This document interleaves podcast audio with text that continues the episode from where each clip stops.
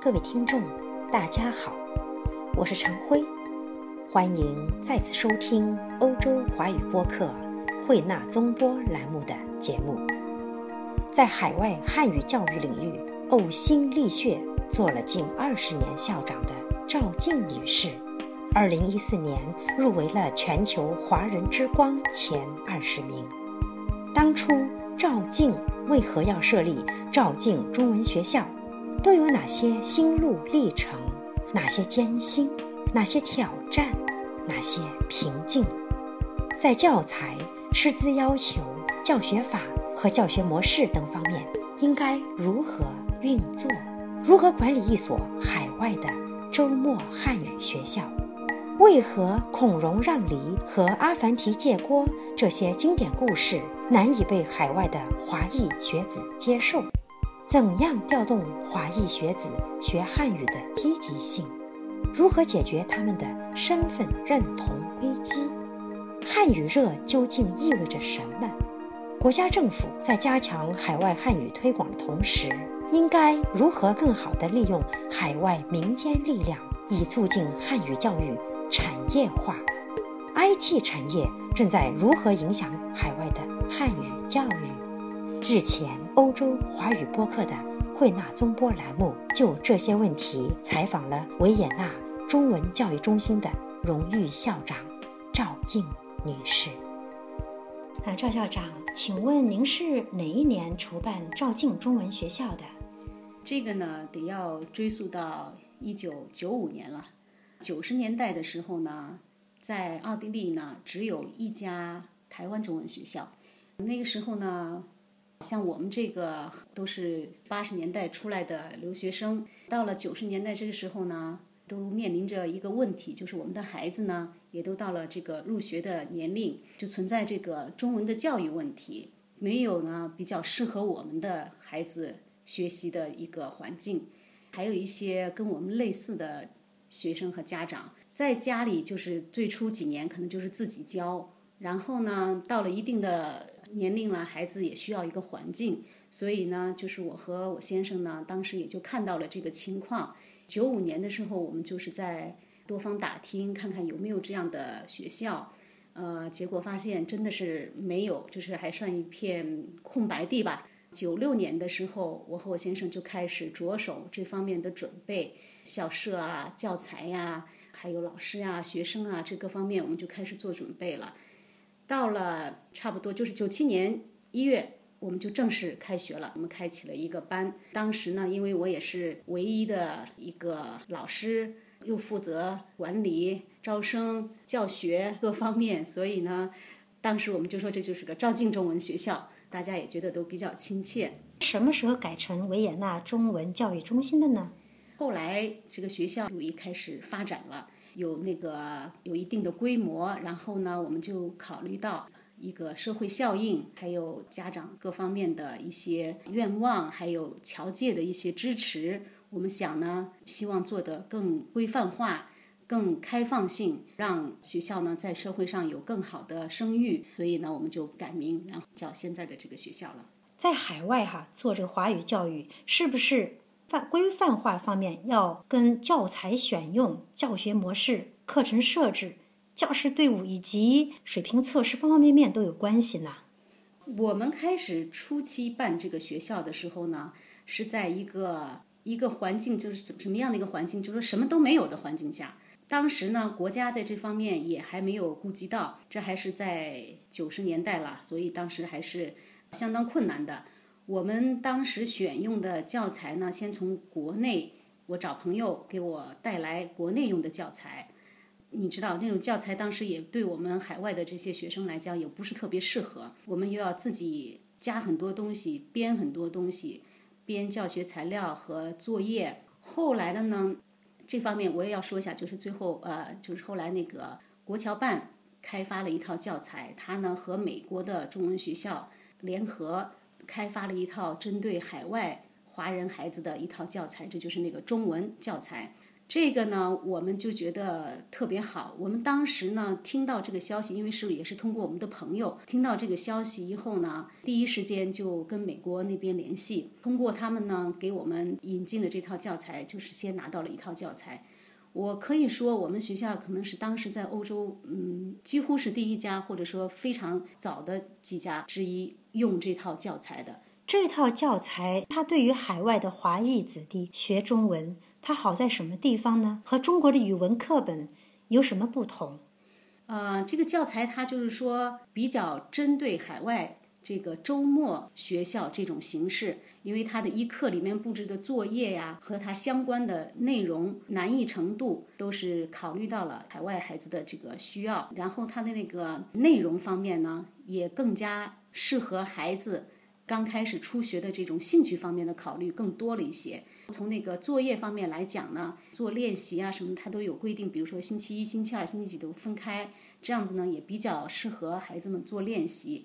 而且从书的那个纸张编排、图文并茂，这个都更符合海外孩子的这个兴趣和这个程度。这海外哈华语界有一种理论，说是在海外搞华语教学要强调听说而不是读写，因为呢，只有把这个语文的知识。降低到一定的限度，重视它的运用，才能够更好的激发海外华裔后代的学习热情。您这个学校当时呃一路走来，有没有感觉到确实是必须更多的强调听说，而不是读写，才能够激发孩子们的学习热情呢？这个我觉得是两两个问题要考虑，一个是就是说我是对这个教学对象到底是什么，呃，可能对外国人来讲。他们呢，听说是首先要突破的一关，可能说也是最难的一点。就是外国人呢，他们是相当是对外汉语这种教学，他们比较是成人的，呃，或者说是从刚开始听说都没有基础的。这个呢，可能是要强调刚开始的听和说是比较重要的，尤其他们的发音。但是我们的海外孩子呢，他们其实在家里呢都有这个家庭背景，基本上呢就是一般的日常生活的听说呢。都没有太大的问题，呃，可能说听说，或者说最开始的最简单的实用的这种语文呢，是一个呃首要的基础。但是我们学校来讲，我是认为还是应该要更高一个层次，就是说首先要突破这个识字关，突破了识字关以后呢，才能引导他们进行自主阅读。如果进入了自主阅读了以后呢，就是说其实他的这个天地就更开阔了。啊，就是有一种如鱼得水的感觉，孩子就会在知识的海洋里面自己去探索，可以读很多的书。但是呢，这个也就是说，目前我们就是觉得，啊，算是有一个瓶颈的地方，就是说怎么过这个十字关。这个十字关事实上是很不容易的，如就像是一个门一样的，进去了就是进去了。可是如果没进去，你就挡在这里，你就是说你你没法去自主阅读，没法读很多东西。这个就是一个问题。那么现在呢，通过我们这么多十多年呢，这种教学，我们啊差不多近二十年了，我们也在探索这方面的这个教学模式。就是以前呢，刚开始的时候，可能刚强调的就是说，我们有这个环境，让孩子有一个学习的环境啊，这是最主要。但是呢，通过慢慢的这么多年的教学呢，我们现在也发觉，就是说，怎么样让孩子通过识字关这个方面，我们要更下。多一点的功夫，我们现在呢也关注呃世界各地其他学校，还有国内的一些新的开发的一些理论，比如说也有什么快速识字班啦，也有什么诵读班啦，也有什么像美国还有这种马丽萍中文教学这种方法，其实都有很多，我们也都在探索，就是希望呢能有更好的办法，让孩子们尽快能掌握更多的生字，然后过了识字这一关来。自主阅读，海外华人啊，他们学习汉语的时候，是不是会常常受到当地的母语的干扰？如果缺少对这方面实际经验的了解，缺乏对海外华人社会语言、文化和政治背景的了解，那么在教学过程中，是不是会遇到一些令人措手不及的问题呢？你们作为海外的华语教育机构，是不是对于华语的规范、当地的那些地区词汇、语音的教学，以及本土华语特点方方面面的关系，会进行一些研究。从语言本身来讲的话呢，我觉得就是就是当地的语言呢，本土的语言呢，并没有太多的干扰。可以说，有一些可能在拼音和发音上面，比如说我们的拼音和他们当地的这个字母的发音有个别地方是不同的，但是这只是个别的方面，可能就是说老师强调一下，他们就会很快的意识到这个，而且会掌握这个，我觉得不是很大的问题。我感觉有有影响的是一个语言能力的一个受限，比如说在这边一个孩子，他读到三年级了，那么他的那个德语的水平，当地我们就说我们的德语吧，他的德语的水平可能已经可以允许他读很深的书了。那么比如说他可以读很多课外书籍、大部头的小说，他都可以读。可是呢，汉语呢，他们只才可能刚学了一点生字，然后呢，他没法。读很深的书，他只能读一些浅显的小豆腐块那种小小文章。那么这个时候呢，他可能这个这个动力就会有点受到挫伤。比如说，他读中文书，他读得很磕磕巴巴，那他何必呢？他就赶快拿起德文书来，就可以读下去，而且读很深的内容。他读的那些中文东西，他自己觉得都有点呃，是给给小孩子读的，不是他要读的。就是说这个方面可能会呃受限。另外一个方面就是文化方面的，我感觉呢，就是说，比如说这个可能更多的是要求，就是对呃教师对师资方面的一个要求。比如说，你这个老师，你如果不了解当地的文化，那么有可能在教学当中呢碰到一些问题，对学生的一些反应就会有些措手不及。因为同样一篇课文，比如说我们这个中文书里头，比如出现过这种。啊，孔融让梨，这也是我们非常经典的这个故事，我们中国孩子都知道、都了解的。可是我们在这边教学当中呢，孩子的反应就完全不一样，就跟我们期待的，就是说在在中国的那种孩子的反应是完全不一样的，对不对？他就会觉得孔融为什么要让，对不对？哥哥也得让，弟弟也得让，那什么时候是他的机会呢？对吧？还有什么阿凡提，呃，阿凡提借锅也是在课文中出现的，他们也会有不同的反应。他会觉得这是欺骗、欺诈，对不对？这不是一个我们应该做的事情，所以他会有一些这样的反应。那么这就要求我们的老师呢，他要有一定的这个文化修养，然后要了解双方的文化的差异，而且要有一些呃课前的准备，要提供大量的这个背景知识，才能让孩子理解这个课文，老师才会哎指导他们来正确的理解这个课文。我觉得这个非常重要，对于中西双方文化的了解，对于这个在海外教学的汉语老师是一个挑战啊。那么谈到师资力量，我在想，当地学校对于使用的师资，呃，中文老师是不是有一些呃基本要求？比如说他们的对于拼音汉语的了解，他们的语言能力，也就是说。不仅是中文语言能力，还有当地的西方语言的能力，这方面没有要求。因为我想这东西会影响到一种教学法。我曾经听说有一些老师好像在拼音上面或者笔画笔顺方面自己也有些欠缺，所以呢造成一些误人子弟的呃一些情况。另外就是当这个老师也懂当地母语的时候，他会用当地的母语。用德文或者英文来解释一些中文的词，这个呢，在教学法上是呃有利有弊的。我不知道你们学校对于师资力量在这方面有什么具体的要求吗？嗯，呃，我们呢，首先呢是受制于我们这是一个周末学校，只能是周末的时候呢上课。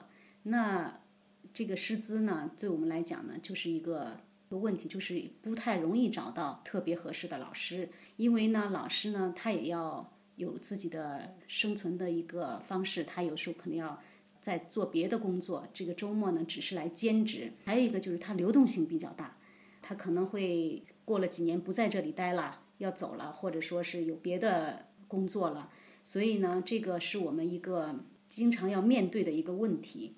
那么作为我这个校长呢，就是说这个方面就是要。花很多时间，我们呢招老师的时候呢，也要考虑各种情况。有的呢，比如说在国内是是教了很多年的呃中文，但是有时候呢也不一定适合这里的孩子。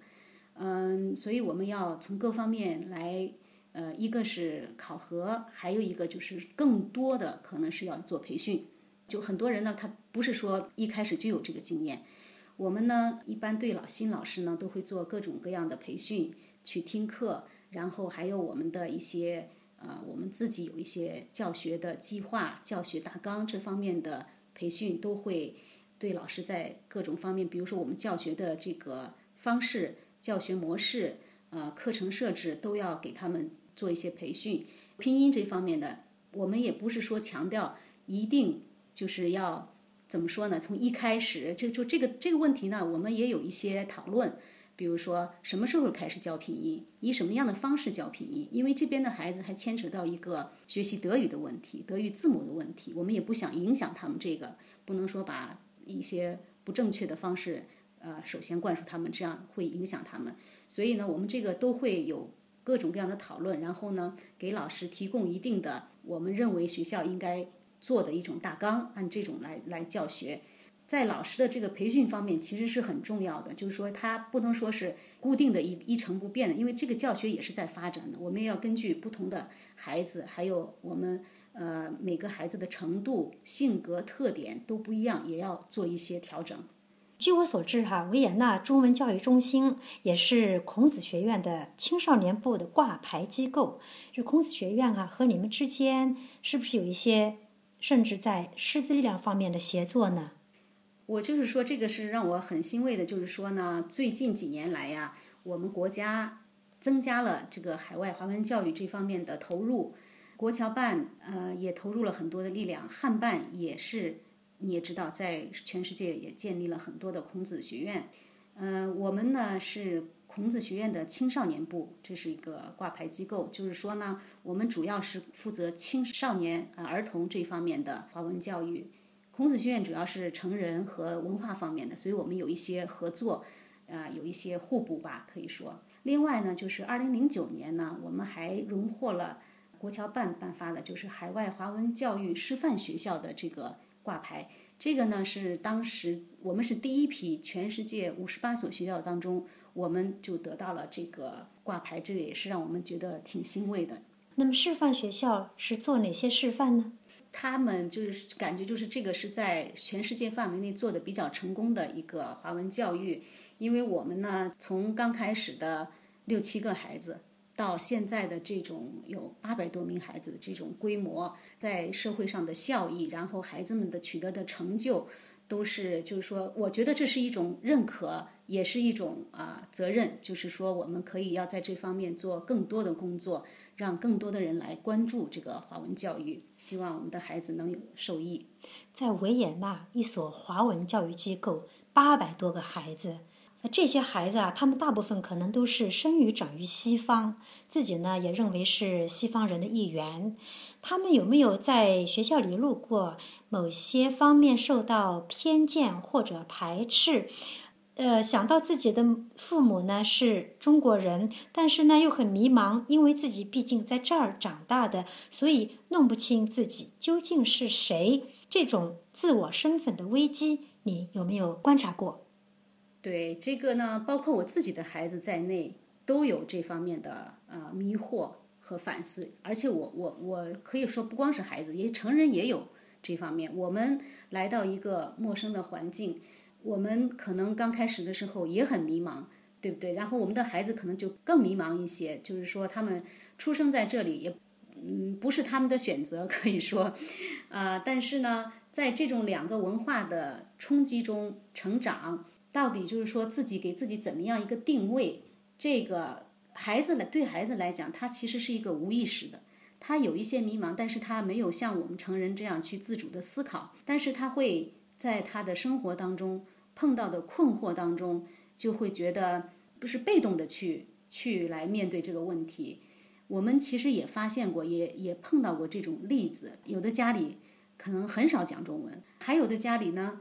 父母讲中文，孩子呢就会觉得他在学校里面是是受孤立的、受歧视的，有这种现象。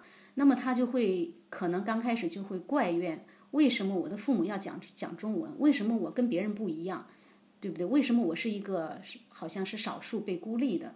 可是呢，我发现一个，就是说，真正孩子到了中文学校以后呢，事实上是一个，嗯，认识自己、认识我们的文化的一个很好的一个环境。他会发现，哦，我不是单独的、孤独的，我其实有有很多人跟我是一样的。然后通过学习，呃，然后才了解我的文化是怎么样的，我是从哪里来的，我是谁。只有了解了这个来源文化的根基，你才会才有自信。作为作曲办学人，我很希望我们的孩子呢，能了解自己的根，了解自己的文化根基，产生自信，在中西文化之间取我所用吧。可以说游刃于两个文化之间，然后变成一个自信、自强、自立的人。对，做一个呃，成为一个对社会有用的人，我觉得这个的话是我的一个目标。我也希望他们能做到这个，做到这个的话，对他们以后的生活都是非常有益的。我相信他们如果更好的了解自己的祖籍国，也会在这个身份的认可上面得到更多的一种自信。我就很想知道你们学校和国内之间有没有通过一些机构做一些项目呢？比如说让孩子回去呃参加一些夏令营啊。这个这个我们几乎每年都有，每年都做，就是做夏令营，然后文化知识竞赛啊，还有一些就是呃交流这种项目都有。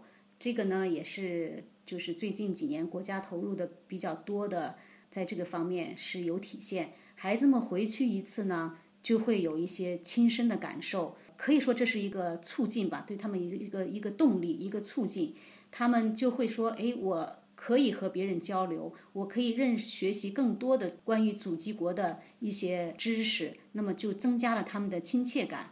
通过这种活动呢，他们也认识新的朋友，也有一些交流。回来以后，我我发现他们在这个学习方面都更加努力。汉语热应该说已经有十几年了，也不仅是孩子们，很多西方成人也是对汉语特别感兴趣啊。作为业内人士，您怎么解读这种汉语热？它从开始到如今，中间有哪一些值得大家留意的发展环节和趋向呢？汉语热是没错，就是九十年代以来以后，就是对汉语的学习呢，人越来越多了。嗯，但是呢，我还是更愿意冷静的。来分析一下这个这个热到底是怎么样的一个热哈？可能我的理解就是东南亚国家，像而且还有就是说韩国啦、日本那边离中国比较近的这些呢，跟我们的这种文化有渊源的这个，他们可能是更热一些吧，可以说就学习的人更多一些。但是从欧洲来讲，尤其是奥地利来说呢，我觉得。学习人数是在增加，但是还没有达到说真的是很热的这种程度。当然了，这个就是说学习的人数在增加，这就是一个好的现象。我觉得它呢，更多的跟国力、跟你的经济的发展有很大的关系。我们国家在最近几年来，这个经济发展的趋势，让更多的人看到汉语的这个用途了。这个让我也想到，就是说，呃，英美国家在多年前，就是说英语这个热是是当时一个什么样的情景？英语热呢，可以说是带动了一个产业。像在美国、英国，或者说在海外，可能有不少人都是以英语为生，办各种英英语培训班啦。就说它它其实是变成了一个产业。那我就在想，这个呢，我们国家是怎么样来借这个汉语热来？推动这个汉语的发展，是不是也能借鉴一下这个英美国家的这种经验，是吧？我觉得，反正就是国家可能在这种推动中呢，更多的应该是起的这个导向的作用。很多的操作呢，可能要给民间这种留有一定的市场。这样的话呢，培养这个市场，希望它呢也能是一个带动经济发展的一个产业吧。呃，我们也看到最近。孔子学院这个世界各地也办了几百所，啊，汉办、侨办也都投入了很大的力量。那么我们希望就是说，在这个方面呢，国家推动的方面呢，真正就是就是文化方面做多多做一些，呃，真正的语言呀这种推动呢，可能给民间也要就是说，我们这这这个民间的力量也要留留一些这个市场。汉语现在它面临的这个市场行情应该说是非常好的。我觉得现在 IT 行业的发展也给汉语教学的丰富化提供了很多机会。在您看来，IT 行业是不是也在影响华语教学的一些方法呢？这个不容置疑。现在尤其是网络的开发，这个音像的这个材料。非常的多，现在学汉语的各种条件比我们以前学一门外语的条件要好的很多。如果你愿意的话，可以找到各种各样的资料。我们以前你也知道，我们学外语的时候，就是是拿一个录音机，能听到一些几个外国人的说话就已经很不错了。是。现在他们就是说，孩子如果要想学一个汉语或者不管是什么的话。随便上网就可以搜到很多的这种资料，这肯肯定是对这个学习汉语也是一个促进。我前两年还看到一个学生告诉我啊，外国学生说他又找找到了一个那 app 的那个应用软件，你输进去，随便你写一个字不认识的字，手写进去，它马上就给你发出来看，呃，显示出来读音，它的用法就是特别的方便。是吗？哎，就是特别的这个，就现在这个软件特别的多，我觉得这真的是一个很好的推动。但是呢，另外一个方面，我不知道，我觉得大家可能都注意到，比如说，因为我们现在网电脑的应用，很多人都不写字了，基本上就是说，对，都是电脑输入，然后是读的多一些，很多人都会有提笔忘字这个 这个现象。现在也为什么就是说国内也也搞这种汉字比赛啊，汉字大赛，我觉得这个也是。应该让我们反思的，可能这个东西还真是不能丢掉。虽然有新的太呃技技术，我们还是我们的传统的手写的这个还是不能丢掉。赵校长，从当年您筹办赵静中文学校，到后来的维也纳中文教育中心，一晃十七年过去了。我相信您也有很多心路历程可以跟我们说说，特别是您对今后这所学校的发展。一定会有一些自己的见解和想法，能为我们听众朋友就这些再说一说吗？确实的哈，现在想想，这个一晃就是近二十年了，可以说还是有一些感触的。我们刚开始办学的时候呢，最多的就是很多的困难，其实刚开始是非常的难的。当时呢，我们国家也是刚开放不久，无暇顾及这一块，我们完全是靠自己的力量去做。当地的华人呢，这个意识呢也不如现在，就是说他们还没有意识到，就是中文的重要性。我和我先生赵国刚，我们当时办刚办学开始的那那时候，几乎每天晚上一家一家去跑，各个餐馆去跑，去跟他们讲，跟他们讲这个学中文的重要性，告诉他们就是说我们有这个学校，让他们来来学习。那个时候真的是挺困难的，而且我们家孩子那时候也小。真的是我们家孩子经常就睡在车里就睡着了。我们要上课，要去要去管学校，确实是很辛苦的。后来呢，有有一一定规模以后呢，就是辛苦，就是说你要管理学校，它是一个周末学校。那么我和我先生呢，还都有一份工作，因为我们呢，不管是当时还是到现在为止，都没有一个专人来专职来管理这个学校，我们全是用我们的业余时间。那我们上上班是一天，完了以后呢，就是中文学校的工作呢，几乎就都是周末和晚上来做。他周末学校老师的流动性也很大，他的管理呢就更加的具有挑战性。就是说我几乎就成了一个流动办公室，就是电话得随时接，随时晚上要写邮件，做这些管理上的工作。老师、教材课那个课程。财务各方面你都要去考虑到，在这种个环境下，还要调动所有人的积极性，老师、同学、家长，那让大家都能满意，这真是其实真是是不容易的一件事情。我更多的想到的是责任，可能就是有的时候呢，所以也要忍受一些委屈呀、啊不理解啊，这个就是说都得 能做到。嗯，现在呢，就是说现在学校。呃，声誉很不错，在社会上呢，大家也都很认可。嗯，已经有八百多个学生，有的时候学生为了入学都就说没有位置，还要还要等。嗯，可以说呢，已经做了一个品牌吧。但是呢，这这个品牌的创造呢，是一点一滴、日积月累做出来的。嗯，是我们就是说付出的无数个周末和晚上实干干出来的。所以我呢，其实也没有做很多的宣传，可能你们也都知道，我我几乎几乎不怎么去宣传它。但是呢，大家真的是靠口碑，觉得他做得好，认可他才来。所以呢，这个呢也给我的是一个动力。我觉得这也是一份责任。家长对我认可，我就我就觉得很欣慰。我的付出呢，希望能有成果，就是看到学生能有进步。说实在的，当时的我们入学的孩子就是五六岁。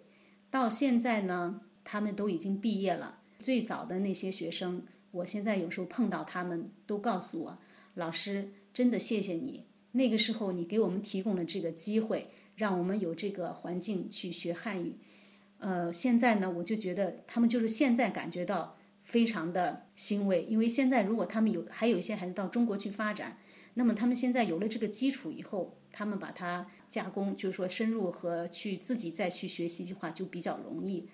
嗯，如果当时我们只靠等待的话，那么这个机会就是过去了，错过就错过了。因为孩子一长就是一批人就长起来了，对吧？如果当时没有这个学校的话，他们可能就没有这个机会学习，可能这个就是断掉了。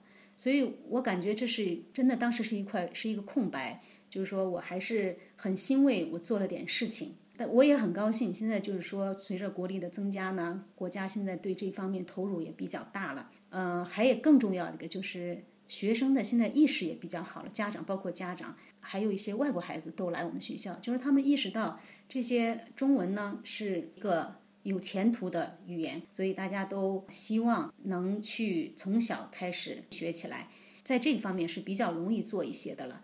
至于工作量，那还是一定要呃 继续做了。但是我比较看好这个学校，因为它还是很有前景的。我也希望就是更多的人能了解它，更多的参与到其中来，都为这个华文教育推动一下。赵校长，请接受我对您的一份敬意。谢谢您，赵校长，谢谢您接受慧纳中波的采访，也谢谢您，我很高兴做客慧纳中波。谢谢，谢谢，谢谢。海外汉语教育专家赵静女士，这十七年的心路历程中，究竟有过多少甜酸苦辣？只有他自己清楚。作为维也纳中文教育中心的荣誉校长，他似乎正在退居二位。然而，从他的话中，大家可以感受到。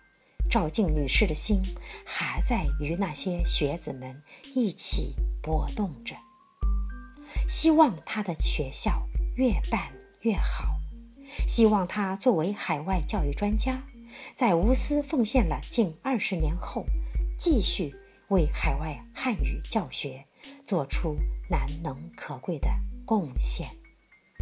各位听众，今天的节目到此结束。